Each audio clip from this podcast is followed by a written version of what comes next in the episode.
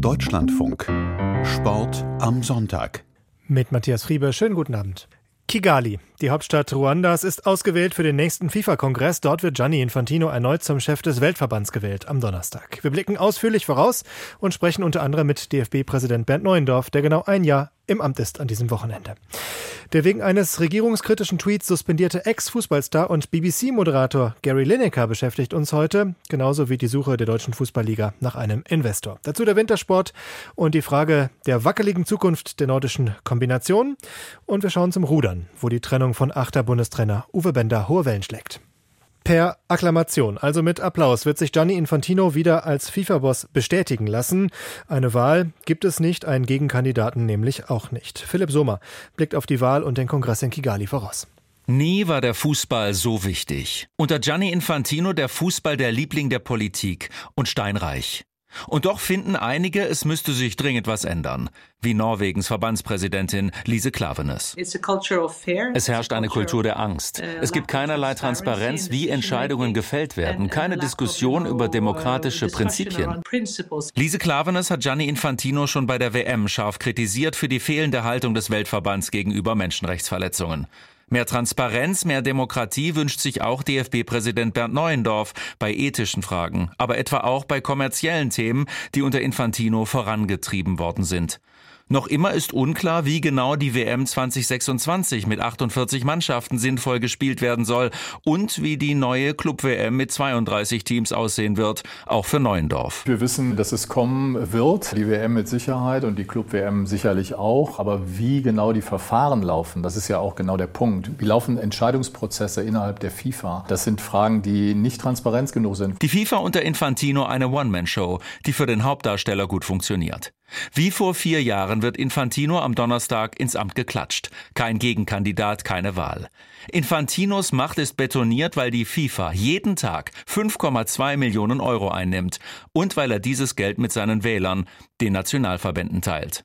Infantino hat die Entwicklungsgelder versiebenfacht, aber die Betreuung durch die FIFA nicht ausgebaut. Für den ehemaligen FIFA-Entwicklungsspezialisten David Borja ein Schritt in die falsche Richtung. Als er gewählt wurde, hat er gesagt, der FIFA-Money is your money. Und das war eine ganz klare Botschaft an die Verbände das Geld gehört euch. Die Stoßrichtung des Programms Forward ist ganz klar. Ihr kriegt mehr Geld und es werden weniger Fragen gestellt. Eins ist sicher, das viele Geld sorgt dafür, dass Infantino noch lange FIFA-Präsident bleiben kann, vielleicht bis 2031, aller Kritik aus Europa zum Trotz. Er hat mit seinen Entscheidungen vor und während der WM gezeigt, dass er nicht der Anführer ist, den wir uns wünschen.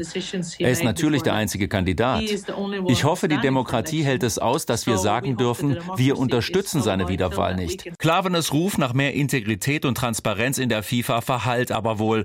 Angesichts der breiten Unterstützung weltweit tut sich auch der DFB mit einem klaren Votum gegen Infantino weiter schwer. Und das ist auch unser Stichwort. Sie haben ihn schon im Beitrag gehört. Bernd Neuendorf, seit einem Jahr DFB-Präsident. Vor einigen Tagen konnte ich mit ihm auch über die FIFA und den anstehenden Kongress sprechen. Bei der WM in Katar hat er ja beim Zwist um die One Love Kapitänsbinde schon seine eigenen Erfahrungen mit der FIFA gemacht und machen müssen. Deshalb meine Frage an ihn, ob der Weltverband ihn und den DFB mit dieser Aktion vorgeführt hat. Das würde ich äh, als Vorführen nicht bezeichnen. Die FIFA hat in der Tat uns ja in der Situation äh, sehr spät äh, erst wissen lassen, wie sie wirklich zu handeln gedenkt bei der Binde, dass wir sportliche Sanktionen hätten fürchten müssen, hätten wir sie getragen, wir Europäer. Und ich glaube, das hätte man eleganter vorher lösen können. Das muss ich mir auch selber ein Stück weit anziehen, dass ich da nicht insistiert habe bei der FIFA oder noch stärker insistiert habe. Heißt, Sie waren noch überrascht davon, wie die FIFA funktioniert? Ich glaube, das ist für jemand, der gerade mal ein halbes Jahr dabei ist und dann zu so einer WM fährt, jetzt nicht so ungewöhnlich. Überraschender war es eigentlich, dass meine Kollegen aus Europa, äh, die ja in derselben Situation waren und die teilweise viel länger dabei sind, auch damit nicht gerechnet haben, was einfach zeigt, dass die FIFA ja hier, glaube ich, uns alle in eine Situation hat kommen lassen, die nicht nötig gewesen wäre. Aber andersrum muss man auch sagen, wir hätten sicherlich auch früher deutlicher von äh, Gianni Infantino, von der Generalsekretärin, in Erfahrung bringen müssen, was der Plan der FIFA ist. Jetzt beginnt Ihr zweites Jahr direkt wieder mit einem FIFA-Kongress. Sie werden nach Ruanda fahren. Gianni Infantino wird sich wieder wählen lassen. Es gibt keinen Gegenkandidaten. Inwieweit können Sie da Ihre Kritik äußern? Inwieweit können Sie sich da auch bemerkbar machen? Also vor einem Jahr hat Lise Klavenes, Ihre norwegische Kollegin, auf offener Bühne sozusagen das Wort ergriffen und Kritik geäußert. Wäre das auch für Sie ein Mittel der Wahl? Wir stimmen uns als Europäer ab, wie wir auf diesem Kongress agieren. Das läuft gerade. Ich habe diese Woche erst mit äh, Lise Klavenes, mit vielen anderen Präsidenten aus Europa gesprochen. Wir sind da nach wie vor in einem Prozess. Wir haben klare Vorstellungen, was passieren muss, was die FIFA oder wozu sie Stellung beziehen muss. Es sind in Katar Zusagen gemacht worden, auch Richtung Menschenrechte, was umgesetzt werden soll, auch unter der Ägide der FIFA. Da haben wir schon nachgefragt und wir sehen da im Moment keine Fortschritte. Das sehen wir natürlich äh, kritisch und wir diskutieren gerade darüber, wie wir mit der Situation auf dem Kongress umgehen. Das heißt, sollte da von der FIFA nichts mehr kommen, bleiben Sie bei einer Opposition in diesen Fragen?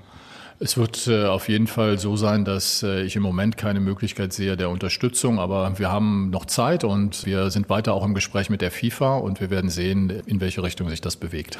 Sie wollen ja selbst dann auch ins Council sich wählen lassen im April. Wie kann man in gewissen Themen Opposition sein und gleichzeitig im Council? Also wie stellen Sie sich Ihre Aufgabe vor dann? Na, im Council besteht ja die Möglichkeit äh, für jemanden wie mich dann auch äh, Fragen zu stellen, Anträge zu stellen, sozusagen auch jemand zu sein, der Dinge hinterfragt und Prozesse und Entscheidungsprozesse einfach insistieren kann, dass sie transparenter vonstatten gehen. Das, was wir an der FIFA bisher so vermissen. Und man kann natürlich auch vor allen Dingen äh, sozusagen werben für eigene Positionen, auch bei den anderen Council-Mitgliedern. Das ist das, so wie ich meine Aufgabe verstehe, dass wir versuchen, Dinge in unserem Sinne und in unserem Interesse mit anderen zu besprechen. Und das wird nicht immer gelingen. Das ist äh, wie in einem politischen Prozess auch. Aber man muss dafür werben, man muss Geduld mitbringen und eine gewisse Zähigkeit, um dann auch, wenn es nur kleine Schritte sind, aber Schritt für Schritt voranzukommen. DFB-Präsident Bernd Neuendorf. Später in der Sendung hören wir mehr von ihm und seiner Bilanz nach einem Jahr im Amt. Vor wenigen Tagen sah es so aus, als würde die Lage für Gianni Infantino, gegen den strafrechtliche Ermittlungen laufen, besser werden. Freispruch in der sogenannten Flugaffäre. Es ging um die Nutzung eines Privatflugzeugs nach Surinam. Heute aber, zuerst enthüllt von der Neuen Zürcher Zeitung, droht neues Ungemach.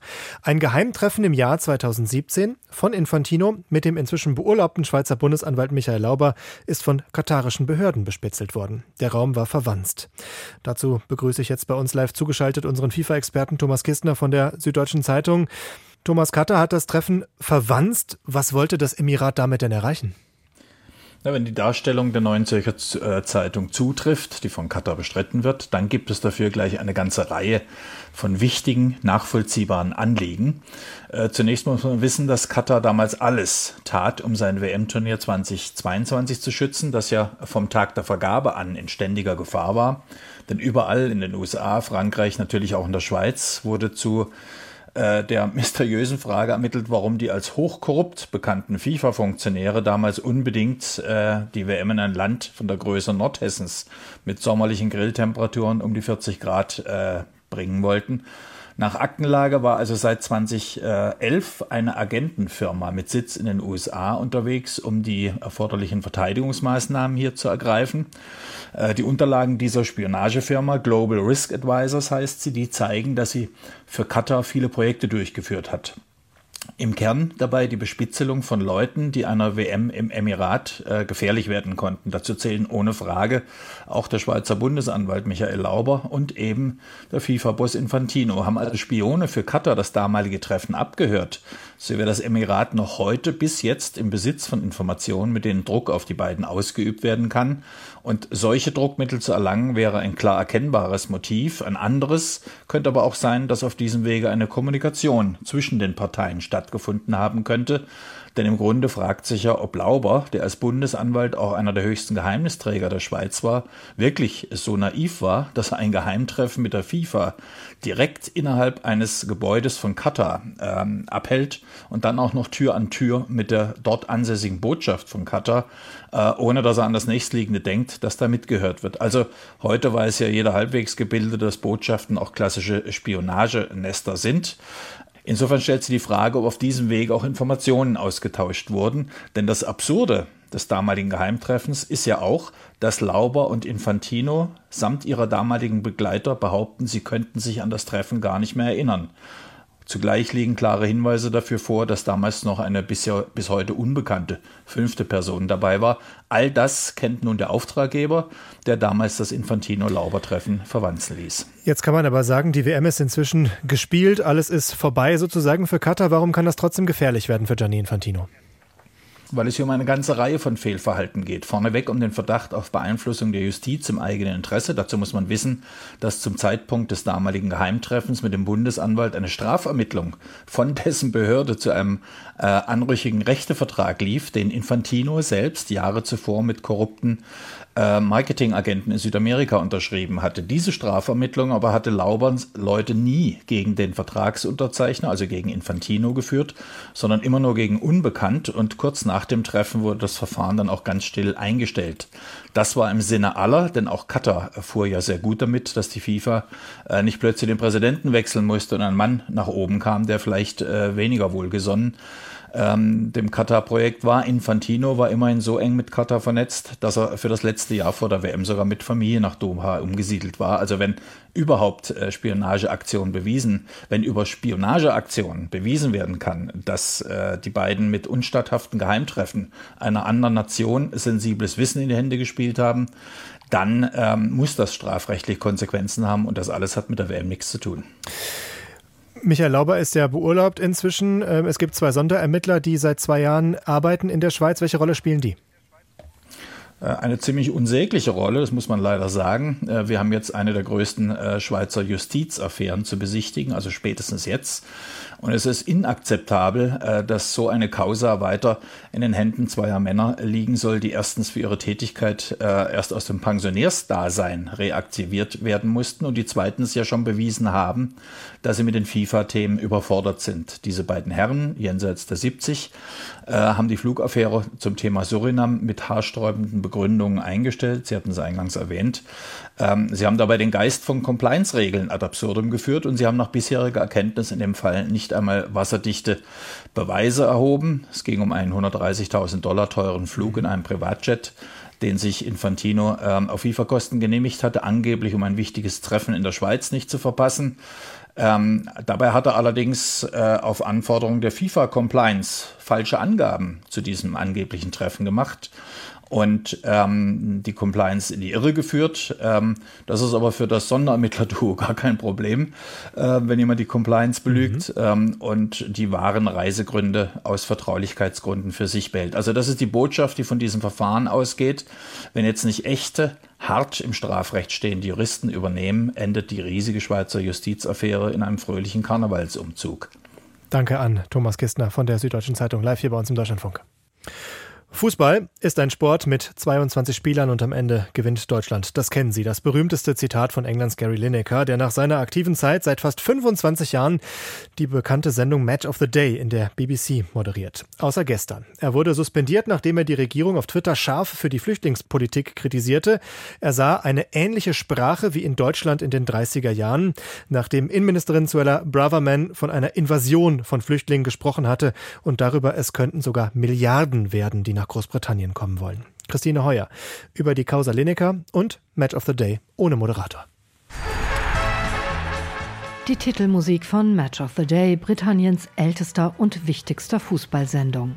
Seit 60 Jahren werten Experten und Spieler im BBC-Fernsehen jedes Wochenende die wichtigsten Begegnungen aus. Seit 24 Jahren moderiert das Ganze der Ex-Fußballer Gary Lineker. Hier zuletzt in der Ausgabe vom 4. März. Seven games for you on Match of the Day tonight, including the top two. That's Arsenal and Manchester City, not Ian Wright and Danny Murphy. Und so klang Match of the Day diesen Samstag. Kein Moderator, keine Studiogäste, keine Spielerkommentare, stattdessen grob geschnittene Clips von entscheidenden Passagen der jüngsten Fußballspiele. Wer da gegen wen antrat, wurde zwischendurch kurz eingeblendet. Dafür reichten dann auch 20 Minuten statt der sonst üblichen anderthalb Stunden. Tags zuvor hatte die BBC ihren mit umgerechnet anderthalb Millionen Euro Jahresgehalt teuersten Moderator suspendiert. Wegen eines Tweets an seine fast neun Millionen Follower, in dem Gary Lineker die Flüchtlingspolitik der Regierung grausam nannte und schrieb, ihre Sprache sei der in Deutschland in den 30ern nicht unähnlich. Lineker urteilte BBC-Generaldirektor Tim Davy, habe damit gegen das eherne Gebot der Unparteilichkeit in dem öffentlich-rechtlichen Sender verstoßen. Womit sie in der Chefetage nicht gerechnet hatten, war der solidarische Exodus zahlreicher Sportkollegen. I'll tell you something. If they do BBC get rid of Gary Lineker, I'm out. Wenn sie Gary loswerden wollen, bin ich auch weg, sagt hier der frühere Nationalspieler und Match of the Day Kommentator Ian Wright. Auf seiner eigenen Plattform sollte er sagen können, was er will. Gone. I'm not staying there. On his own platform, BBC-Fernsehmoderatoren weigerten sich für Lineker einzuspringen. Kolleginnen vom Radio sagten ihre eigenen Sportsendungen ab. Anders als üblich standen auch Fußballer nicht für Nachspielinterviews zur Verfügung. Der Mann im Auge des Orkans wurde zu Hause von Reportern belagert. Have you spoken to the BBC yet, Gary? Is this the end of your presenting career, Mr. Lineker? Er könne all diese Fragen nicht beantworten, sagt Gary Lineker. Es tue ihm leid. In einem Exklusivinterview mit dem eigenen Sender sagt auch BBC-Generaldirektor Tim Davy sorry. Well, I'm very sorry. Es war ein schwerer Tag und es tut mir leid, dass die Zuschauer kein Programm bekommen haben. Tim Davy hat die Unparteilichkeit der BBC zu seinem Leib- und Magenthema gemacht. Auf Druck der konservativen Regierung mutmaßen deren Kritiker. Die Tories warfen der BBC immer wieder vor, zu links zu sein und drohen mit der Abschaffung der Rundfunkgebühr. Ist die BBC, wie ihre Kritiker sagen, vor der Regierung, den Tories und der rechten Presse eingeknickt? fragt die BBC-Interviewerin ihren eigenen Generaldirektor. They are saying that you buckled under pressure from the UK government, the Conservative Party and the right-wing press. Is that true?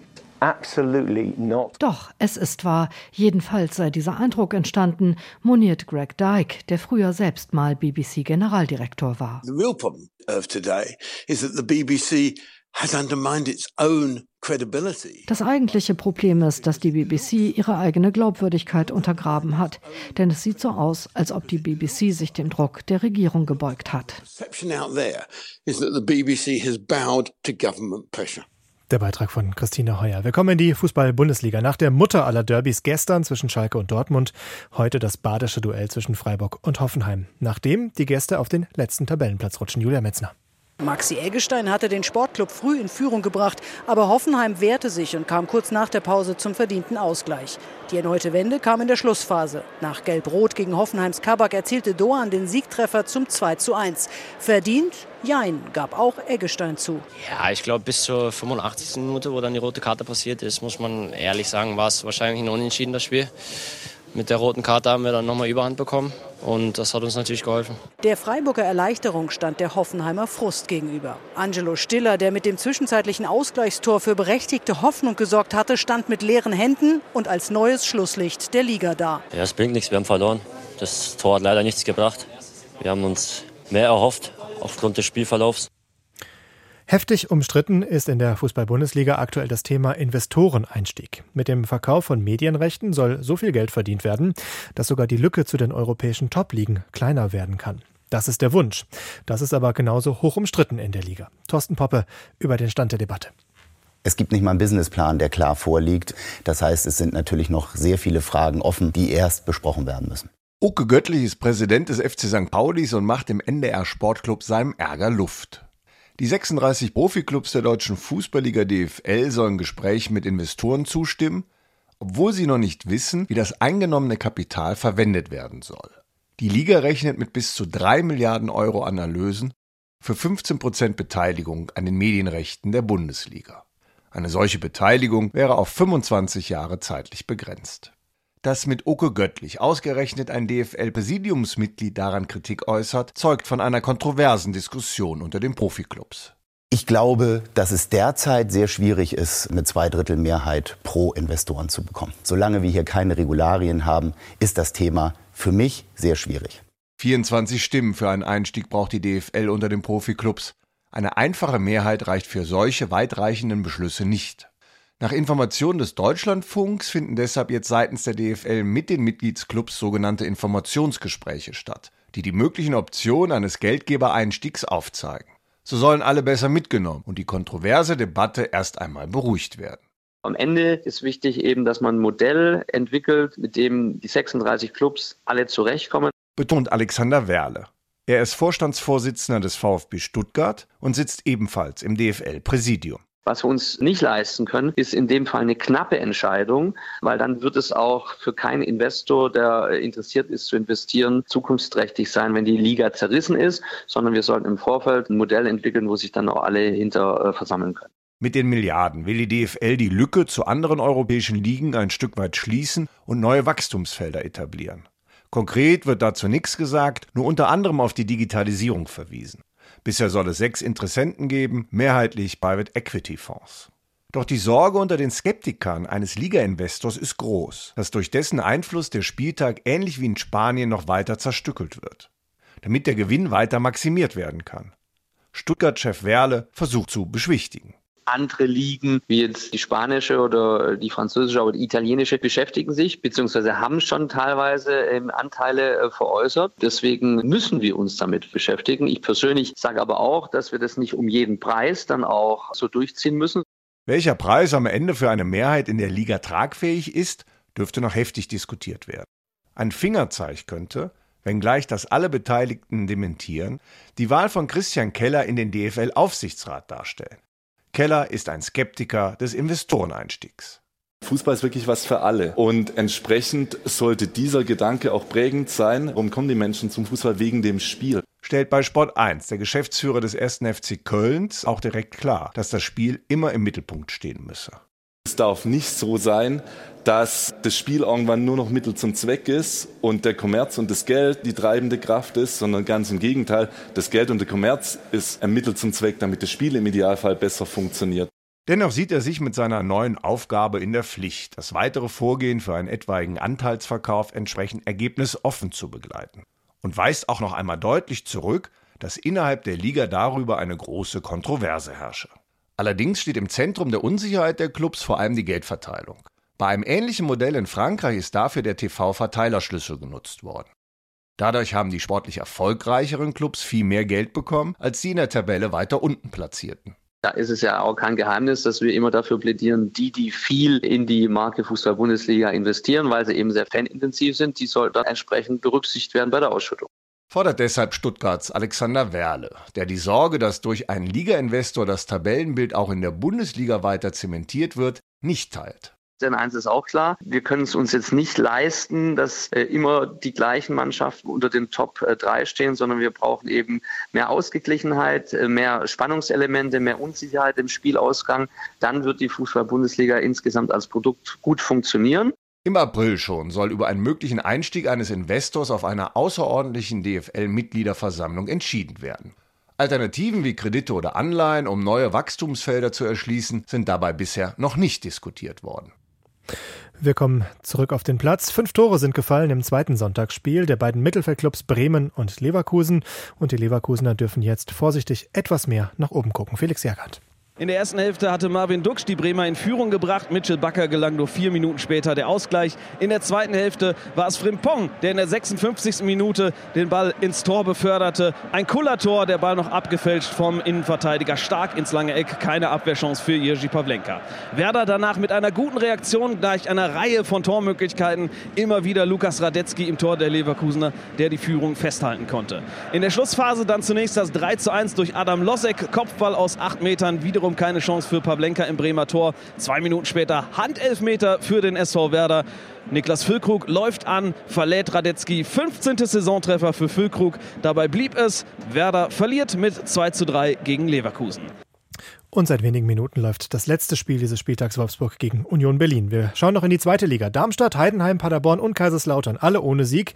Die perfekte Ausgangslage für den Hamburger SV, um einen großen Schritt Richtung Bundesliga zu machen. Das hat in Karlsruhe Daniel Günther aber so gar nicht funktioniert. Der HSV lag nach einer desaströsen ersten Hälfte schon mit 0 zu 3 zurück und war mit diesem Ergebnis sogar noch gut bedient.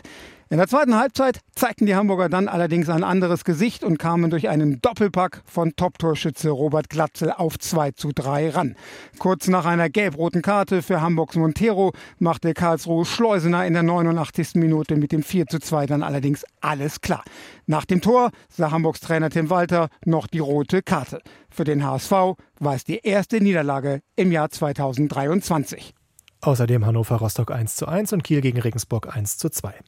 Exakt gestern, vor einem Jahr, wurde Bernd Neuendorf zum neuen DFB-Präsidenten gewählt. Wir kommen, wie versprochen, zurück zum Gespräch mit ihm. Bei Amtsantritt war der DFB in einer schweren Krise. Die Lage scheint jetzt zwar insgesamt weiter schwierig zu sein, aber dennoch ruhiger. Deshalb meine Frage an ihn, ob er mit seinem ersten Jahr beim DFB zufrieden ist.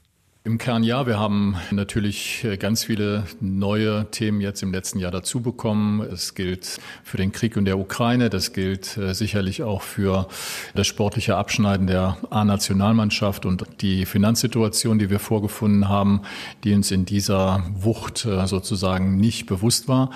Das heißt, wir müssen uns immer wieder neuen Themen zuwenden. Aber insgesamt glaube ich, dass trotz dieser großen Herausforderungen, die wir haben, im Verband doch wir alle sehr teamorientiert und teamfähig sind und die Querelen der vergangenen Jahre, denke ich, wirklich äh, vorbei sind. Ich habe gesagt, wir hatten vorher immer eine Ethikkommission, die sich äh, sehr stark mit den Vorgängen innerhalb des DFB befasst hat, wo man sich mit Aussagen, die gegeneinander oder getroffen wurden, zu befassen hatte und sie zu bewerten hatte. Wir haben keine Vorgänge mehr bei der Ethikkommission seit einem Jahr, was die Verbandsspitze betrifft. Und wenn man das als Zeichen dafür nehmen will, dass äh, hier zumindest ruhig und sachorientiert gearbeitet wird, dann ist das sicherlich eins sind ja auch angetreten mit jemand, der mit politischer Erfahrung kommt, auch mit politischen Kontakten. Ich vermute, das ist auch eines der Schwerpunkte, so wie Sie Ihre Arbeit verstehen, den Draht zur Politik zu intensivieren. Ja, das müssen wir auch, weil die Vorstellung, dass äh, Sport und Politik äh, nichts äh, miteinander zu tun haben, die ist nicht realistisch. Und ich denke jetzt nicht mal so um so große Themen wie, wie verhalten wir uns in Katar, sondern es geht um ganz praktische Themen, die auch den Fußball insgesamt, also bis runter an die Basis betreffen. Ich habe gesagt, wie schwierig es war, dass wir gemeinsam mit dem DOSB es geschafft haben, dass wir eine Strom- und Gaspreisbremse, dass unsere Vereine unter diesen Schirm kommen, unter diesen Rettungsschirm. Da sind oft wenige hundert Euro für die äh, kleinen Vereine äh, essentiell wichtig. Und äh, das ist uns gelungen, die Vereine hier zu platzieren. Und sie profitieren jetzt von dieser Bremse. Es gibt viele andere Themen, wie das Thema Infrastruktur, wie sehen unsere Plätze aus, wie sehen Umkleidekabinen aus, wie sehen Möglichkeiten aus, dass wir mehr Sport in Kitas und Schulen bekommen. Eine ganze Palette von Dingen, wo wir Sorge für tragen müssen, damit Fußball in Deutschland so populär bleibt, wie es ist und vor allen Dingen, dass wir die Erfolge der Vergangenheit dann auch wiederholen können. Lassen Sie mich nach vorne gucken auf das, was kommt. Es ist die Frauen-WM, die jetzt ansteht. Es gibt diese Diskussionen über diese mögliche Saudi-Arabien-Beteiligung. Sie haben schon mehrfach gesagt, Sie wissen gar nicht von der FIFA, was da eigentlich los ist und die FIFA gibt Ihnen keine Antworten. Ist das für Sie so eine Art Lackmustest auch, wie ernst die FIFA es nimmt, jetzt gerade beim Stichwort Saudi-Arabien? Wir müssen äh, gucken, was mit dem Engagement ist. In der Tat, wir haben nachgefragt bei der FIFA, äh, ob es tatsächlich so ist, dass äh, Saudi-Arabien als Sponsor auftritt dieser Weltmeisterschaft. Wie gesagt, wir haben kein eindeutiges Statement. Die Kritik aus Australien und Neuseeland, das ist ja erstmal das Entscheidende. Das sind die Ausrichter dieser WM. Die ist ja auch unüberhörbar. Aber auch da habe ich nicht das Gefühl, dass die Ausrichter dieser WM schon klare Botschaften haben. Und das wäre ja mal der erste Schritt, zu erfahren, soll es das Engagement geben? Wenn ja, unter welchen Voraussetzungen Voraussetzungen ist es eingegangen worden und unter welchen Bedingungen hat man sich äh, darauf eingelassen. All das wissen wir nicht und deswegen ist für mich der erste Schritt, erstmal die Bestätigung zu bekommen und dann auch möglichst transparent zu erfahren, was hat es genau mit diesem Engagement auf sich. Und dann haben wir noch eine Heimeuropameisterschaft vor der Tür, die wird Sie wahrscheinlich auch viel beschäftigen. Wie wichtig ist dieses Turnier für den DFB sportlich, finanziell, wirtschaftlich in der Außendarstellung? Wie wichtig ist das? Ist extrem wichtig, deshalb liegt da auch ein großes Augenmerk drauf in der ganzen Arbeit, die wir hier gerade verrichten, äh, mit der UEFA gemeinsam natürlich. Die UEFA ist Ausrichter des Turniers, aber wir müssen alles dafür tun, dass unsere Mannschaft bei diesem Turnier nach drei Turnieren, die nicht erfolgreich waren oder zumindest nicht unseren Ansprüchen genügen, dass wir hier in der Heim-EM ja doch klar einen gegensätzlichen Trend einläuten und äh, Begeisterung auf den den Platz bringen.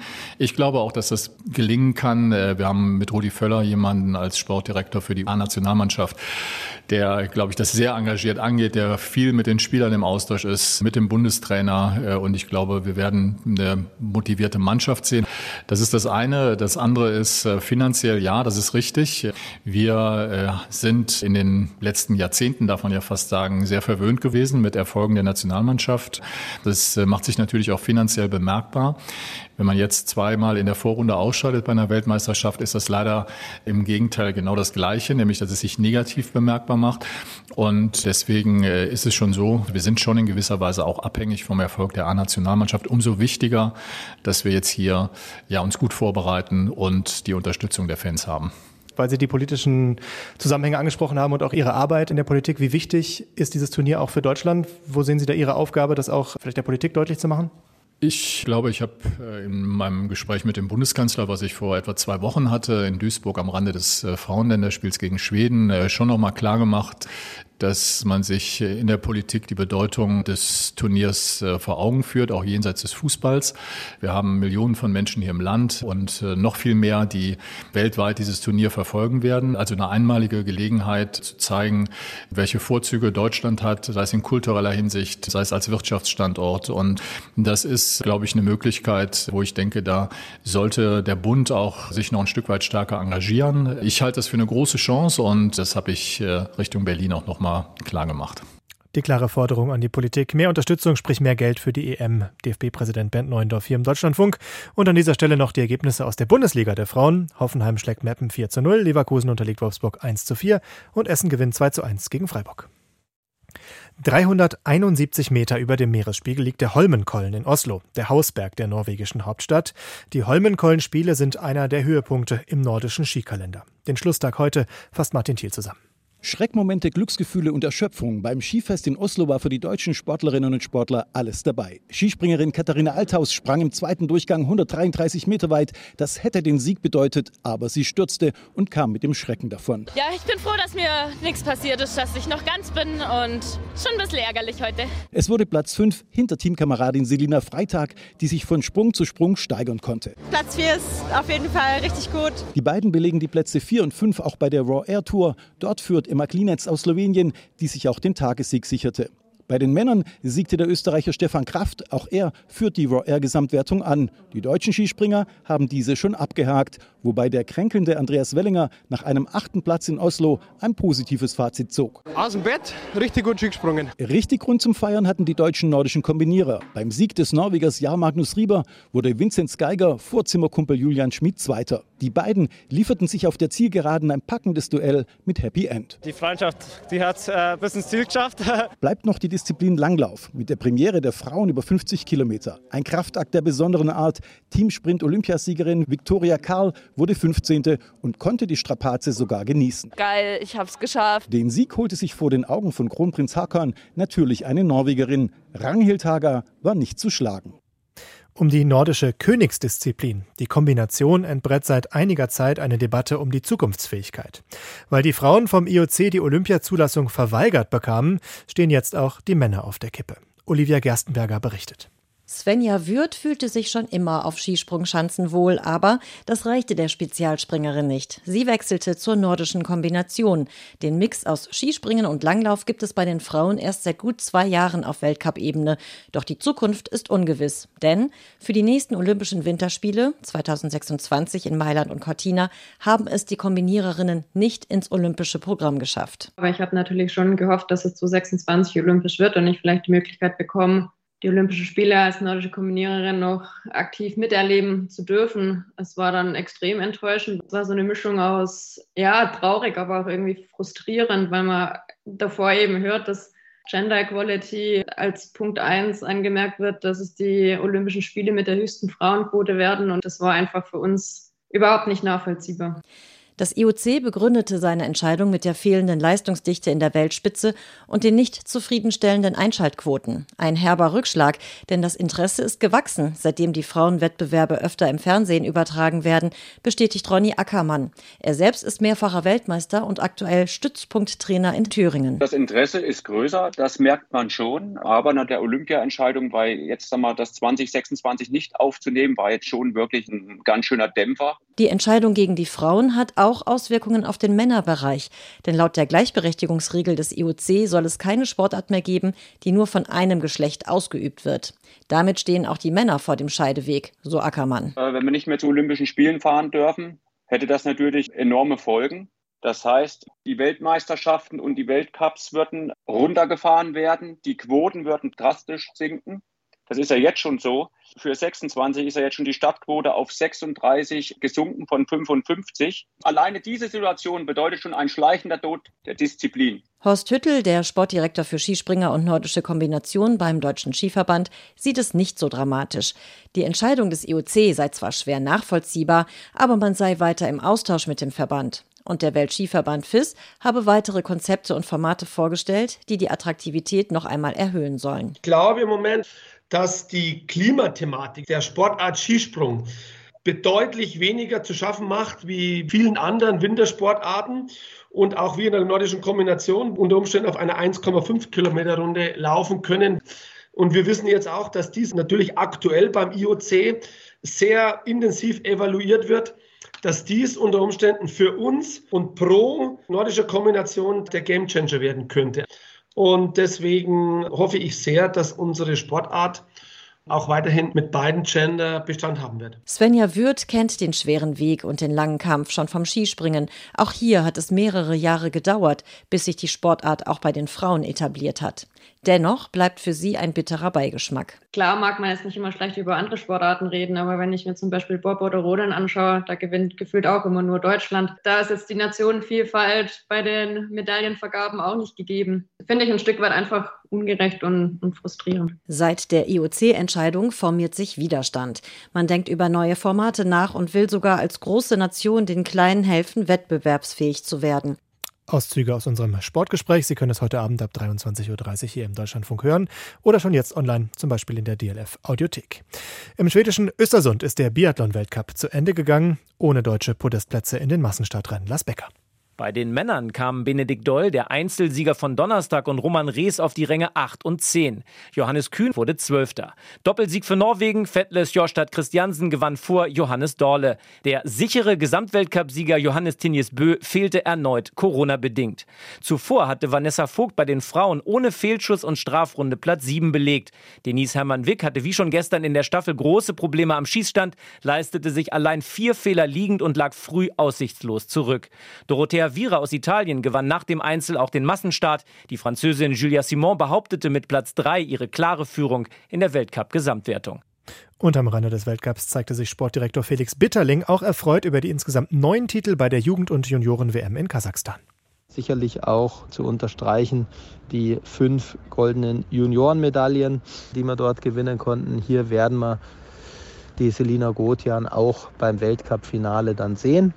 Sie darf also zu den Profis kommen. Marco Odermatt aus der Schweiz ist der alpine Überflieger dieser Saison. Heute holte er sich die nächste Kristallkugel. Erich Wartusch.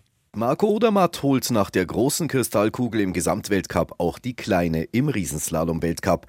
Selbst einige Patzer im zweiten Lauf machten dem Schweizer nichts aus. Er holt sich auch den zweiten Riesenslalom in Kranjskagora vor dem Norweger Henrik Christoffersen und dem Franzosen Alexis Pinturo. Ohne den verletzten Weltmeister Alexander Schmid war das deutsche Wochenende in Slowenien sehr ernüchternd. Stefan Luiz verzichtete nach seinem Sturz im ersten Rennen mit Knieschmerzen auf einen weiteren Start. Die anderen Fahrer des DSV schieden schieden entweder aus oder fuhren weit hinterher. Kommende Woche dann das Weltcup-Finale in Andorra. Wir kommen hier in Sport am Sonntag zum Rudern. Der Deutschlandachter ist das Aushängeschild, das Paradeboot im Deutschen Ruderverband, der insgesamt wie auch der Achter in die Krise geraten ist. In dieser Woche wurde dann bekannt, dass Achter Bundestrainer Uwe Bender nicht mehr länger sprichwörtlich am Ruder ist. Über die Hintergründe konnte ich vor dieser Sendung mit ARD-Ruderexperte Jan Dittjogat sprechen.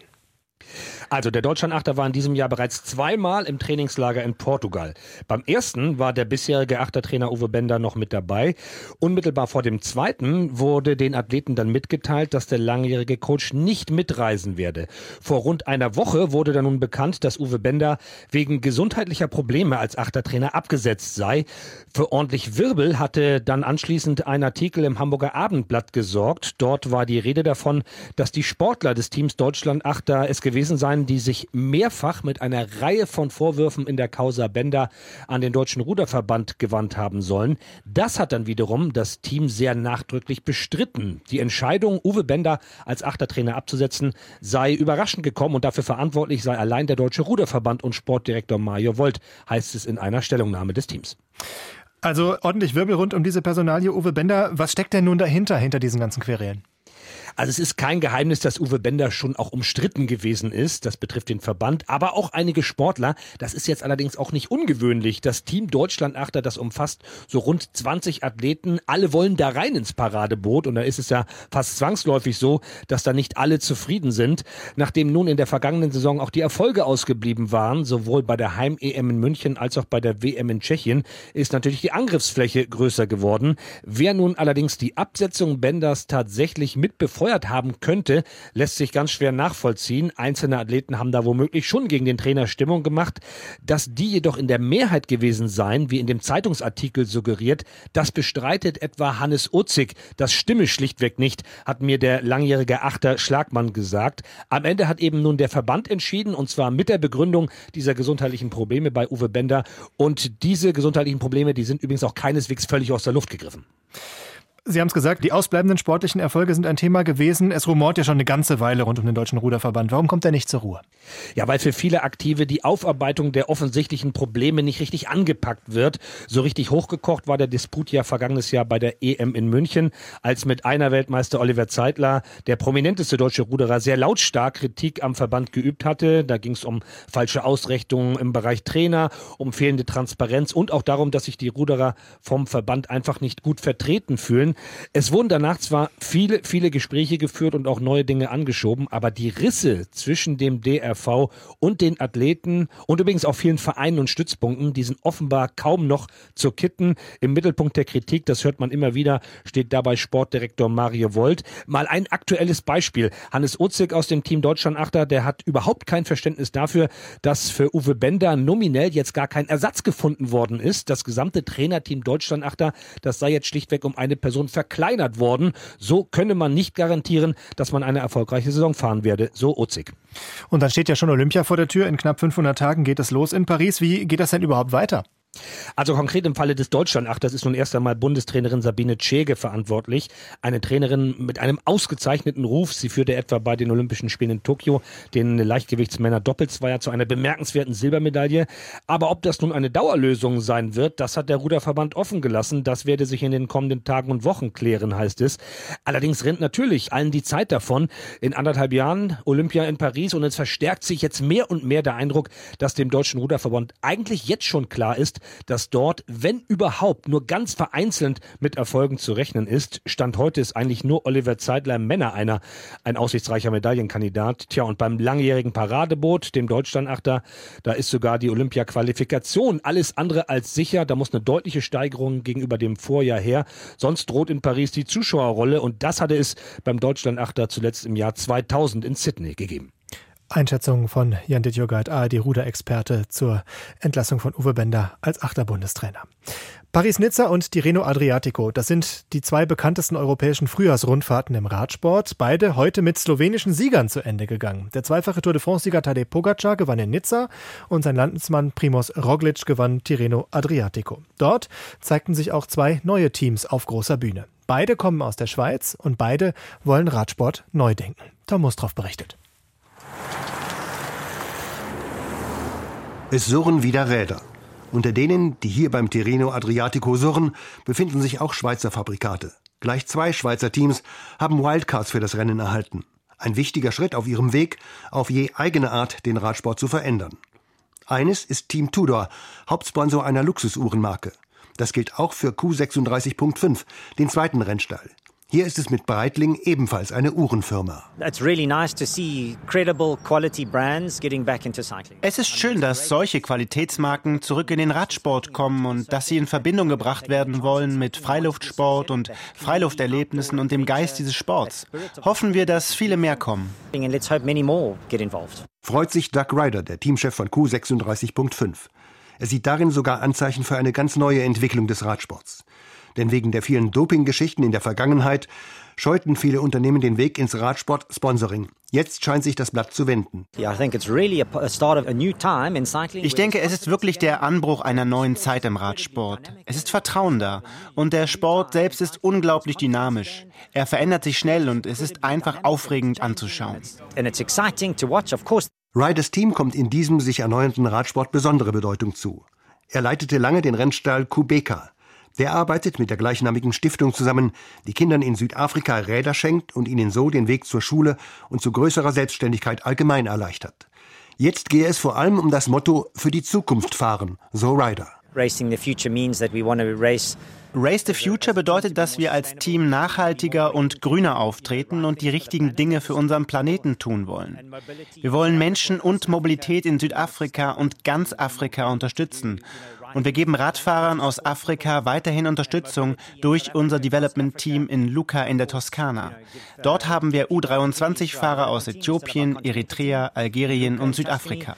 With under 23 riders from Ethiopia, Eritrea, Algeria, South Africa. Zu den ersten wirksamen Klimaengagements des Teams gehören Solarpaneele auf dem Teambus und die Selbstverpflichtung, Distanzen unterhalb von 90 Flugminuten mit alternativen Transportmitteln zu überwinden und eben nicht zu fliegen. Auch das andere Schweizer Team hat einen besonderen Ansatz. Es will langsam wachsen und vor allem Schweizer Talente entwickeln. Spiritus Rector ist Fabian Cancellara, der frühere Zeitfahrweltmeister und Klassikerspezialist aus Bern. Er sieht sich jetzt als Architekt. Weil wir bauen ein Haus. Und wenn man ein Haus baut, dann fängt man unten an und das sind viele Learnings und Stein um Stein und dann, ja, Fenster, Türen, alles, was man braucht.